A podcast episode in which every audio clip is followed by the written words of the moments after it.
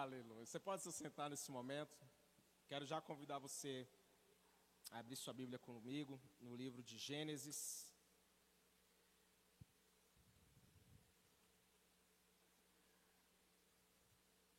No capítulo de número 32. Gênesis, capítulo de número 32, a partir do verso de número 22. Se tiver com sua Bíblia aí, acompanhe, por favor. Gênesis capítulo 32, a partir do verso de número 22. A Bíblia diz assim: Naquela noite, Jacó levantou-se, tomou suas duas mulheres, suas duas servas e seus onze filhos para atravessar o lugar de passagem do Jaboque. Depois de havê-los feito atravessar o ribeiro, fez passar também tudo o que possuía, e Jacó ficou sozinho. Então veio um homem que se pôs a lutar com ele até o amanhecer. Quando o homem viu que não poderia dominá-lo, tocou na articulação da coxa de Jacó, de forma que lhe deslocou a coxa enquanto lutavam. Então o homem disse: Deixe-me ir, pois o dia já desponta. Mas Jacó lhe respondeu: não te deixarei ir, a não ser que me abençoes. O homem lhe perguntou: Qual é o seu nome? Jacó, respondeu ele. Então disse o homem: Seu nome não será mais Jacó, mas sim Israel, porque você lutou com Deus e com os homens e venceu. Prosseguiu Jacó: Peço-te que digas o teu nome. Mas ele respondeu: Por que perguntas o meu nome? E o abençoou ali. Jacó chamou aquele lugar Peniel, pois disse: Vi a face, vi a Deus face a face, todavia a minha vida foi poupada. Amém. Somente até aí, eu quero fazer só mais uma oração com você. Curve sua cabeça, feche seus olhos. Pai, que nessa hora o Senhor ministra aos nossos corações a tua palavra. Assim como essa palavra tem queimado no meu coração há semanas, eu peço que essa a mensagem seja transmitida hoje a cada coração, para cada pessoa que está aqui. O Senhor é poderoso, o Senhor ainda fala com a tua igreja, o Senhor ainda tem propósito para nós. Por isso eu peço, Senhor, me usa nessa noite como um instrumento, como um canal, e que a palavra venha alcançar cada coração e cada mente em nome de Jesus. Amém? Queridos, a história de Israel, ela é marcada pelo elo de gerações. Nós sempre vamos ver o Deus de Abraão, o Deus de Isaac e o Deus de Jacó. E essa é uma expressão que está mostrando que Deus é um Deus que trabalha com gerações. A promessa que se cumpriu, que nós vemos se cumprindo, lá quando o povo sai do Egito, vai, é conduzido pelo deserto, vão chegar lá na terra da promessa. Essa promessa foi feita primeiramente a quem? A Abraão. Abraão foi o homem que recebeu a palavra de que a sua descendência seria como as estrelas do céu, seria como a areia da praia. Nós poderíamos expressar o significado do nome de Israel de muitas formas, mas significa basicamente um príncipe poderoso que luta e prevalece, soldado de Deus ou aquele que governa com o Todo-Poderoso. Algumas traduções vai dizer que é o príncipe que prevalece com Deus. Por isso que quando a Bíblia fala que ele luta com Deus, ele não é que ele luta contra no sentido de uma batalha contra, mas sim que ele luta juntamente com Deus e que prevalece. E é interessante ele receber esse nome naquele momento, porque Jacó foi aquele que nasceu segurando o calcanhar do seu irmão. No seu nascimento, eu vou trazer alguns textos aqui só para você acompanhar, nós vemos que quando Rebeca estava grávida. Na verdade, Isaac vai orar por Rebeca, porque Rebeca era estéreo. Isaac ora por ela, então ela engravida. E vai chegar um momento onde ela vai ver os meninos se empurrando dentro dela. Ela vai falar assim: Senhor, por que isso está me acontecendo? Então a Bíblia vai falar que ela vai consultar o Senhor. E a palavra que ela vai receber vai é que havia dentro do seu ventre duas nações, dois povos estavam dentro dela duas nações poderosas e que o mais velho serviria ao mais novo. E é interessante essa palavra, porque com certeza essa direção que Deus dá serve, de certa forma, como base para as ações que nós vamos ver Rebeca tomando depois. As decisões que Rebeca vai ter depois de se, de se juntar, e eu não quero antecipar, mas Rebeca se junta com Jacó, ela é a grande, na verdade, mentora dos ardis de Jacó em algum momento. Isaú significa vermelho e Jacó significa usurpador, aquele que age de forma traiçoeira, aquele que agarra o calcanhar. Os meninos nascem, o tempo passa. E nós vemos que tanto Isaac como Rebeca vão ter as suas preferências. A Bíblia vai falar que Isaac tem uma preferência por Esaú. Esaú se torna um caçador.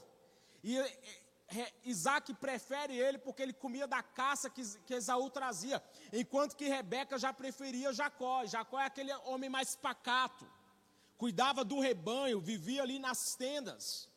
Então o tempo passa e nós vemos essa, de, essa separação de preferências. Quem fala que não tem preferência entre os filhos, né? Na Bíblia diz que tem. Eu só tenho uma, não posso dizer. Pais, não façam isso.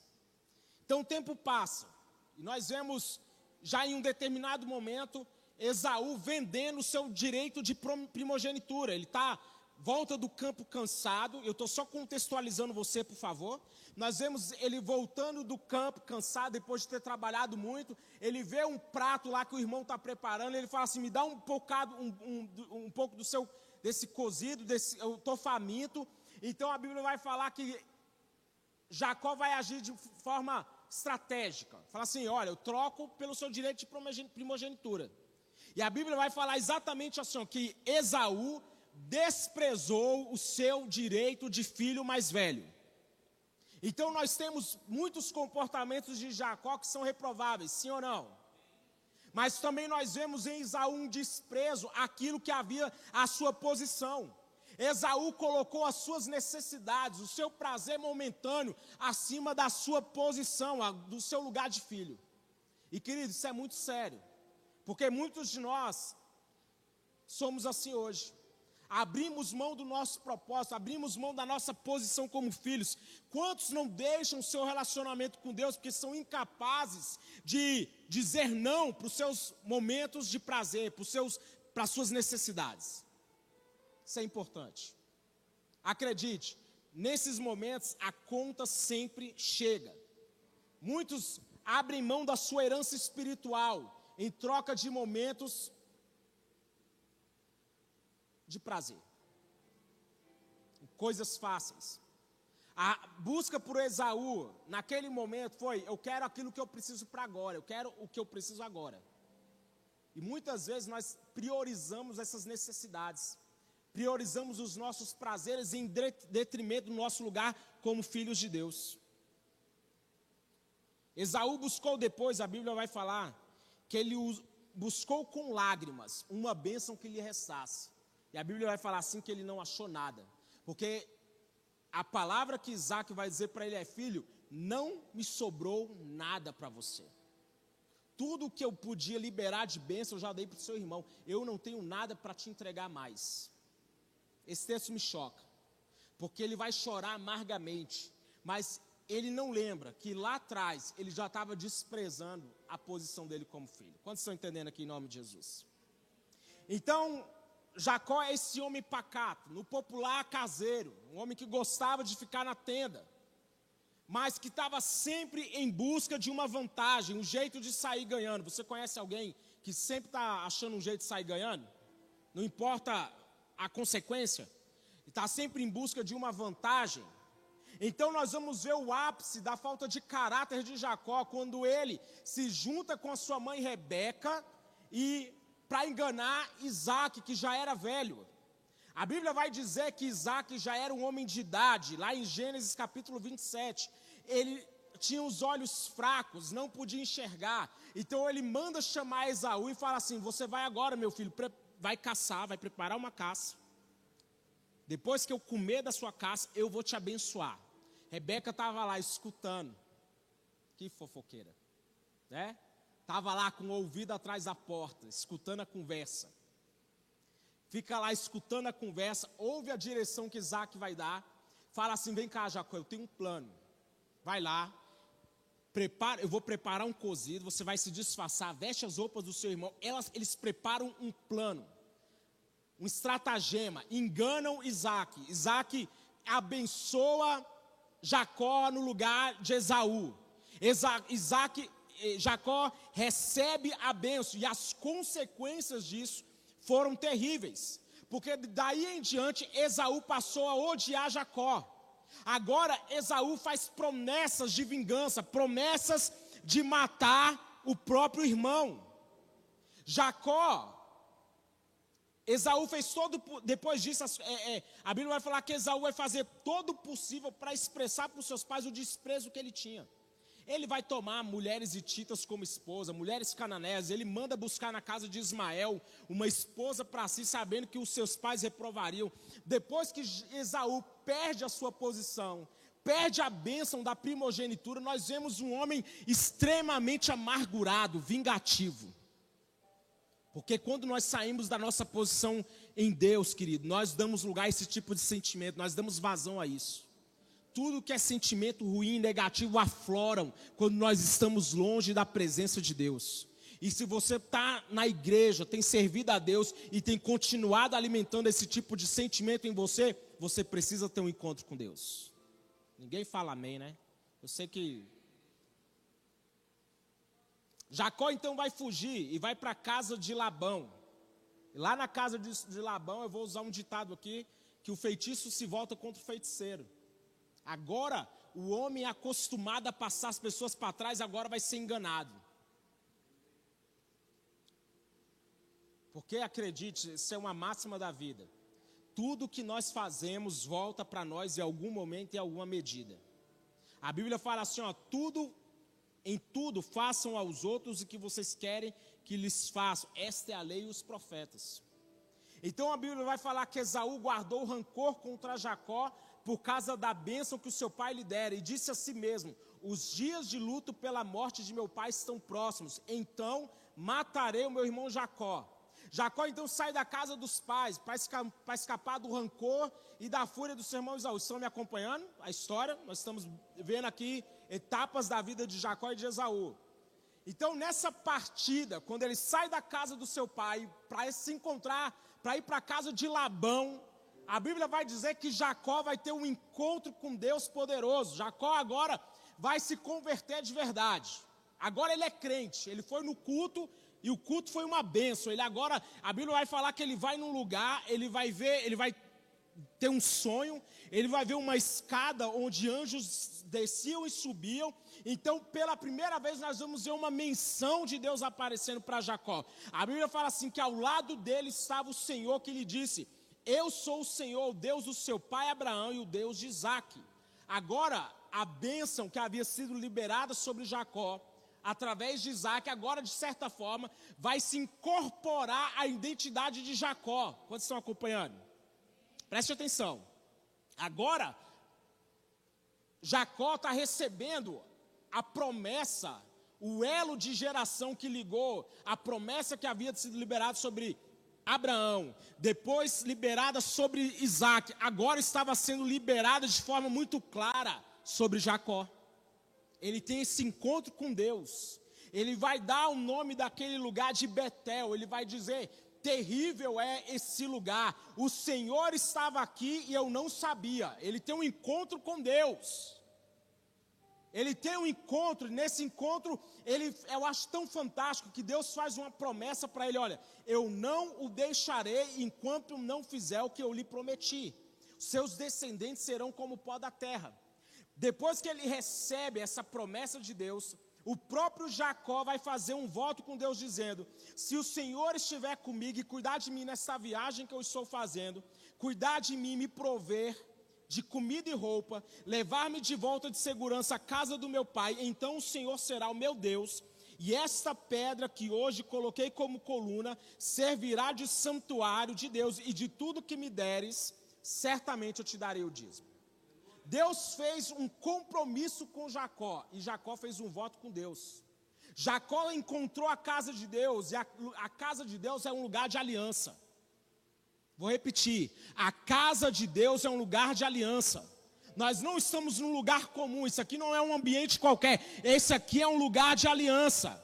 E essa é uma noite de nós renovarmos a nossa aliança com Deus, de fazer um compromisso de andar com Deus. Esse foi o voto que Jacó fez. Ei, faça um voto com Deus hoje. Senhor, eu faço um voto de andar na tua presença. Eu faço um voto de me santificar. Eu faço um voto nessa noite de obedecer a tua palavra. Eu faço um voto de seguir os teus princípios. Isso é o que Jacó fez. E um parêntese: ser dizimista é isso. É ser alguém que tem uma aliança com Deus. É o princípio é esse. Jacó ele faz esse voto, ele fala: de tudo que me deres, certamente eu te darei o dízimo. É um reconhecimento. Eu sei de onde eu estou saindo, e se Deus me conduziu até aqui, quando eu entrego o meu dízimo, eu estou dizendo: Senhor, eu sei que tudo que, eu, que me trouxe até aqui e tudo que eu possuo, foi o Senhor quem me deu.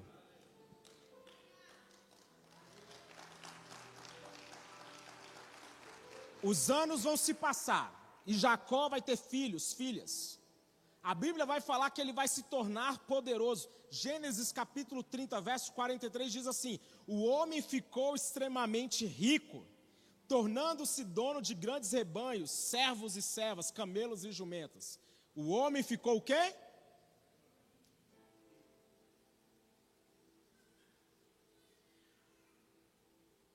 Então, durante todo o capítulo 31, se você for ler o texto, nós vamos ver um momento que Jacó agora está fugindo da casa de Labão. Eu estou acelerando aqui para não entrar em toda a história dele na casa de Labão. Mas ele vai ficar 20 anos na casa de Labão. 14 anos trabalhando pelas filhas. Ele trabalha 7 anos por Raquel. É trapaceado. Olha lá, qual é a história do homem trapaceiro? Agora ele está sendo passado para trás trabalhou durante sete anos por Raquel. Foi dado a ele em casamento quem? Lia, a vesguinha. Tadinha, mas era vesga. Um olho no peixe, outro no gato. Né? A Bíblia fala que ela era uma mulher. A Bíblia está tá chamando ela de feia, né? De uma maneira educada. Então nós vemos agora ele casando, casando com Lia. Depois disso, é dado a ele a Raquel como esposa. Preste atenção. Raquel foi dada primeiro, primeiro ele trabalhou e recebeu Lia. Agora a ordem muda. Raquel já lhe é dada como esposa e ele vai trabalhar mais sete para pagar Raquel. Entendam? E a Bíblia vai falar que Deus vai compensar. Isso é fantástico. Lia, por ser desprezada, recebeu de Deus uma compensação. Lia foi capaz de dar a Isaac filhos. Enquanto Raquel, por muito tempo, foi estéreo. A ponto de ela dizer para Jacó assim: dá-me filho, senão eu morro. E Jacó vai falar: por acaso eu estou no lugar de Deus? Então passa o tempo, Raquel também vai engravidar. E a história de Jacó, em todo o tempo, na casa de Labão, foi engana, sendo enganado por Labão, o salário sendo ajustado no mínimo dez vezes. Então a estação de Jacó na casa de Labão foi uma estação de aprendizado. É, é, o homem que era enganador, mas agora se converteu, agora está colhendo os frutos, porque isso é uma regra. Nós vamos colher. E uma, às vezes a gente pergunta, né? Faz essa. Acho que a bispa que postou, bispa, né? Postou ou, ou comentou com a gente, pastores, algum dia desse, falando assim: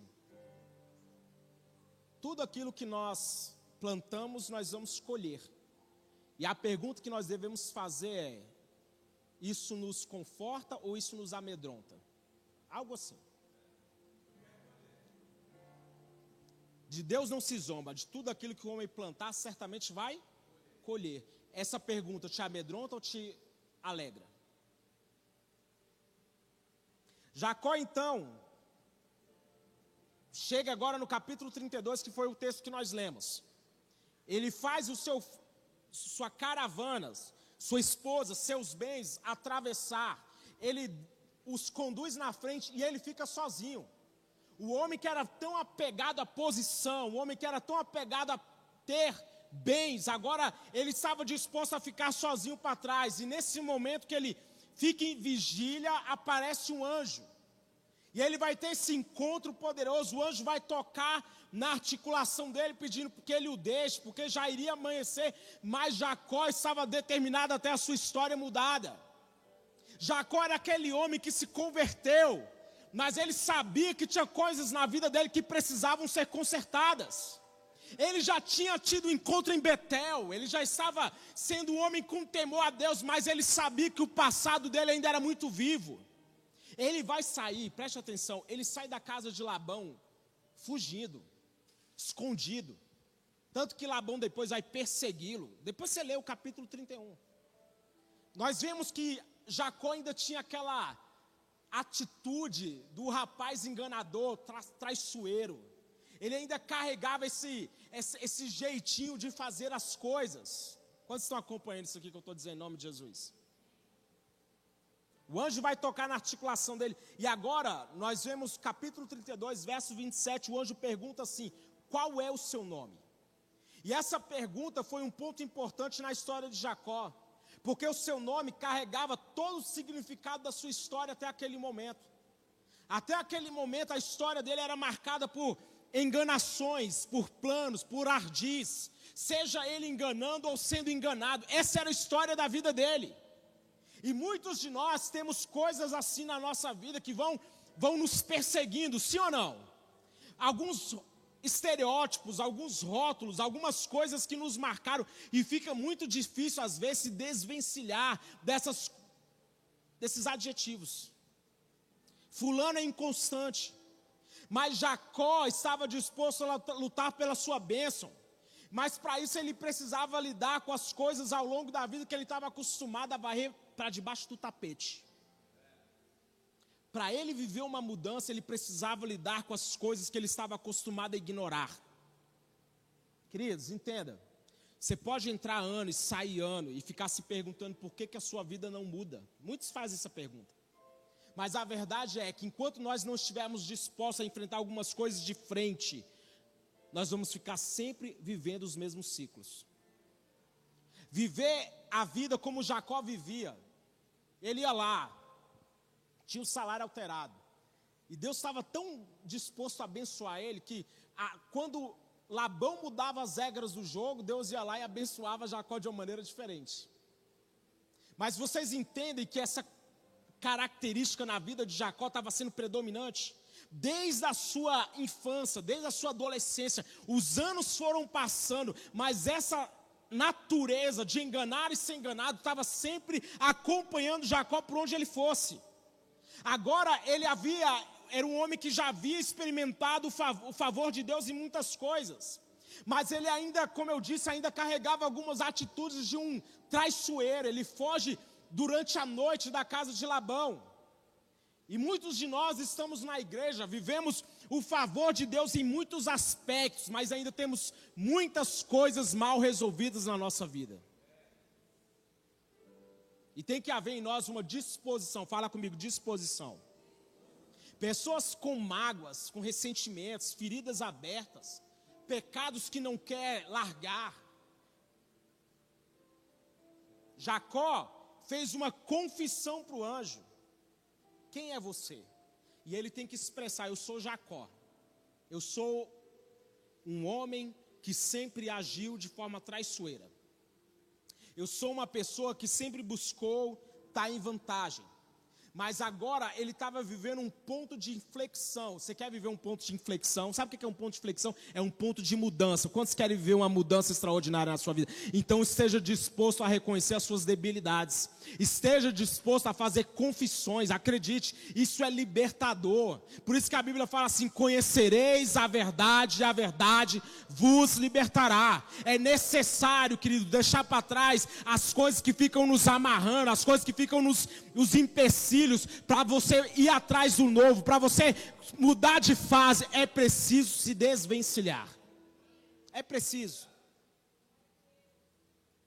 Jaboque era um lugar de travessia. E uma mudança de vida de, de Jacó, na vida de Jacó estava, estava acontecendo naquele momento. Mudanças são desconfortáveis. Quantos gostam de mudar? Queridos, mudar. Não, mudar que eu digo de casa, endereço. Quantos mudaram, mudou muito? Eu, eu brincava que eu era nômade. Né? A gente mora de aluguel, é assim, você está sempre mudando. Mas tinha uma época que eu mudava demais. Até demais, né? E eu lembro quando eu era criança, mudar era algo bom. Eu gostava, achava o máximo. aquela coisa de encaixotar tudo, aí chegava num lugar novo, quarto novo, e você montava tudo diferente do que era antes, eu achava o máximo. O tempo foi passando, quando eu comecei a ter que eu fazer as minhas mudanças, a coisa mudou, né? Aí você começa a encaixotar, encaixotar suas coisas, você pensa assim: ah, não, é pouca coisa. Aí você vai juntando, você vai arrumando, aí a gente vai notando tanto de coisa que a gente guarda, sim ou não? Aquela blusa que você fala que eu vou voltar a usar, tá lá, tá lá no guarda-roupa, vou voltar a usar, tem esperança. Vai ter bazar, mas aí você fica com esperança, não, não, não, não fecha mais, mas você fala assim, não, não. Tem umas que não, esse blazer aqui ainda vou usar ele ainda. É. Mas as mudanças, elas são desconfortáveis. Mudar é desconfortável. Quando você muda de emprego, é ou não é desconfortável? Quando você tem que mudar, de certa forma, a sua rotina por causa de alguma coisa, é ou não é desconfortável? Mudança é isso.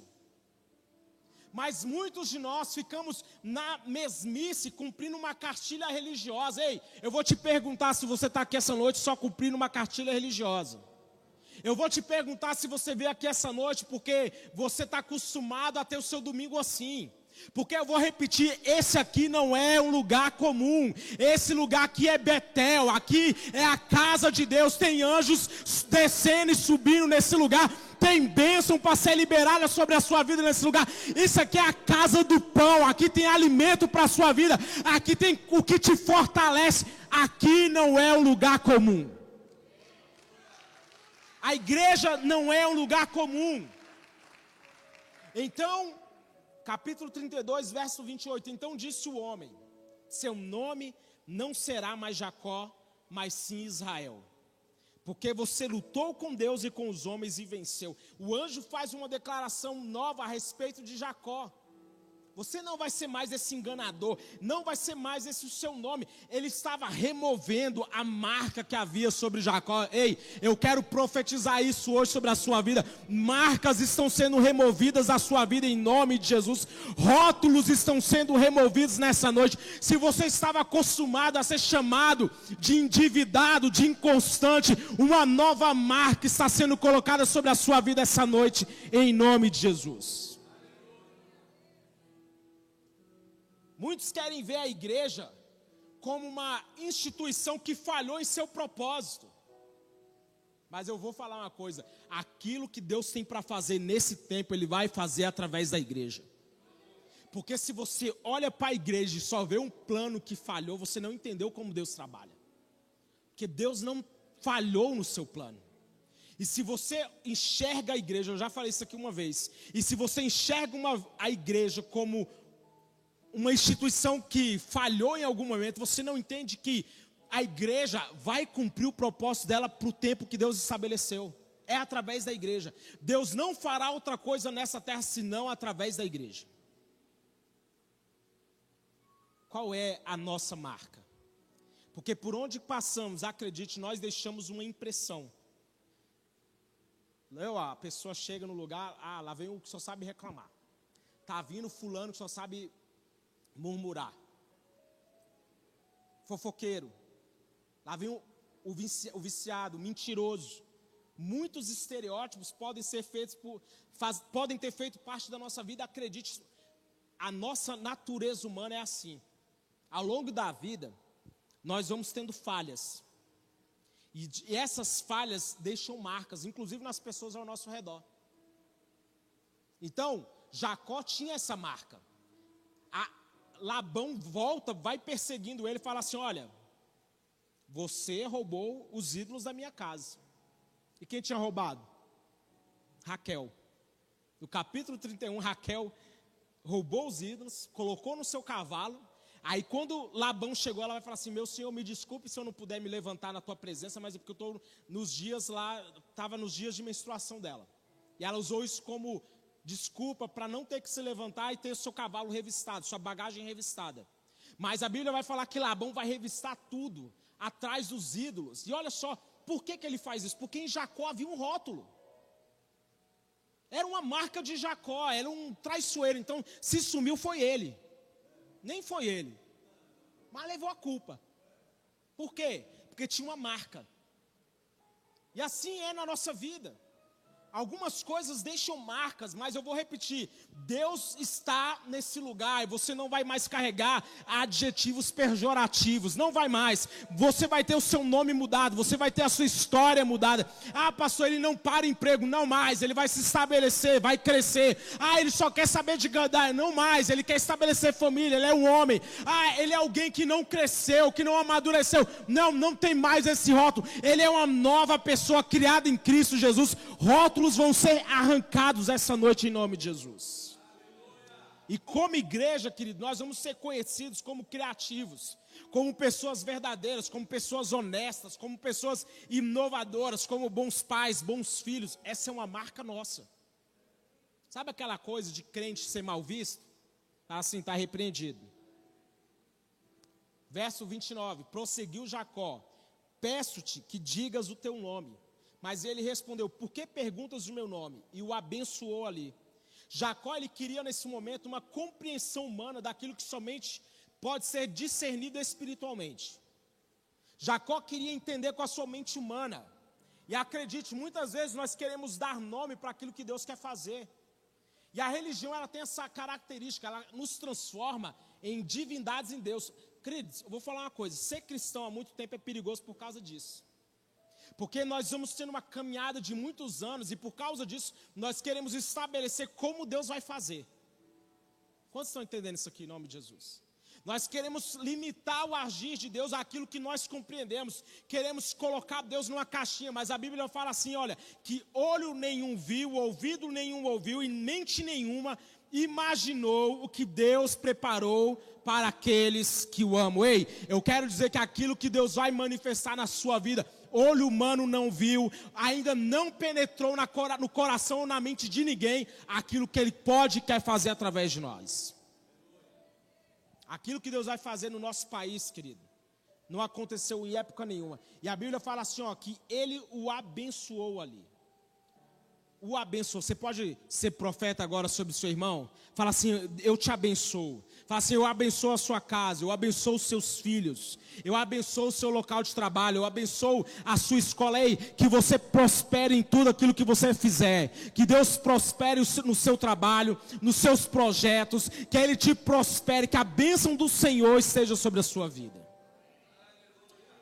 Eu quero concluir, queridos. Jacó, depois desse encontro, ele vai chamar aquele lugar de Peniel. Pois ele disse assim: Olha vi Deus face a face e a minha vida foi poupada. Val de Jaboque é um lugar de travessia. Fala comigo, travessia. Agora Israel deu aquele lugar o nome de Peniel. Porque quando Deus toca nele, até a percepção que ele tinha das coisas mudou. Ele não via mais aquele lugar como o Val de Jaboque, agora é Peniel.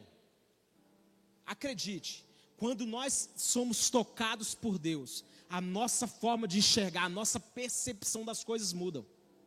A Bíblia ter um salmo que eu acho, eu amo esse salmo, vai dizer assim que em ti está a fonte da vida, graças à tua luz nós vemos a luz. E olha, eu vou falar uma coisa, pode parecer muito clichê, porém em nossa sanha de combater a religiosidade, nós não podemos nos tornar profanos. Deus é santo. Vou repetir na nossa sanha de combater o excesso de religiosidade, nós não podemos esquecer um, um adjetivo único de Deus: Ele é santo. E santidade, querido, não se trata de uma palavra religiosa, mas é ter o nosso andar transformado. Santidade é ter a nossa postura transformada. Foi isso que aconteceu com Jacó. Ele agora não é mais o mesmo, o jeito dele de andar mudou, a postura dele mudou. E isso tem que ser uma marca nossa. Quando nós estamos em Cristo, o nosso modo de andar deve mudar, nossa, nosso comportamento deve mudar, nossas palavras devem mudar. Como nós podemos dizer que estamos em Cristo e odiamos o nosso irmão? Como podemos dizer que amamos a Deus que não vemos e se quando odiamos o, a pessoa que vemos e que é feita a imagem de Deus? Quando estamos em Cristo, a nossa vida, a nossa postura, o nosso andar muda.